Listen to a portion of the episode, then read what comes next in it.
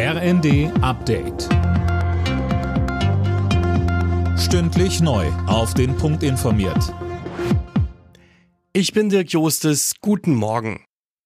Bei dem schweren Erdbeben in Gaziantep im Südosten der Türkei hat es zahlreiche Tote gegeben. Türkische Behörden meldeten mindestens 53 Tote in Aleppo im Nachbarland Syrien, berichteten staatliche Medien von 42 Todesopfern. Angesichts stetig steigender Zahlen hat Innenministerin Faeser einen weiteren Flüchtlingsgipfel von Bund und Ländern angekündigt.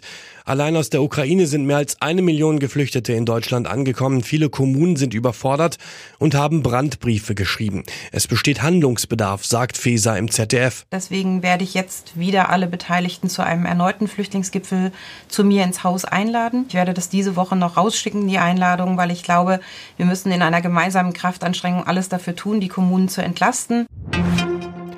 Die Streiks bei der Post gehen in die nächste Runde. Für heute und morgen hat Verdi zu weiteren Warnstreiks aufgerufen. Anne Brauer. Zum Streik aufgerufen sind Beschäftigte in Zitat ausgewählten Betrieben in allen Arbeitsbereichen der Post. Das betrifft also Brief- und Paketzentren oder auch Zusteller.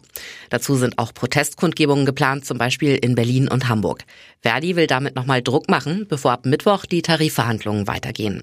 Schon in den letzten Wochen hatten zigtausende Postbeschäftigte für mehr Geld gestreikt. Millionen Briefe und Pakete kamen später. Mit jetzt 32 Trophäen hat Beyoncé den Rekord für die meisten Grammys gebrochen. Bei der diesjährigen Verleihung in Los Angeles sahnte sie gleich viermal ab. Weitere Preise gingen unter anderem an den Briten Harry Styles und US-Rapper Kendrick Lamar. Die Bayern haben nach drei Unentschieden in der Bundesliga wieder gewonnen. In Wolfsburg siegten die Münchner mit 4 zu 2.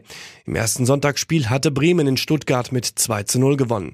Unterdessen reagierte Hoffenheim auf die sportliche Talfahrt. Nach Kicker-Informationen muss Trainer André Breitenreiter gehen.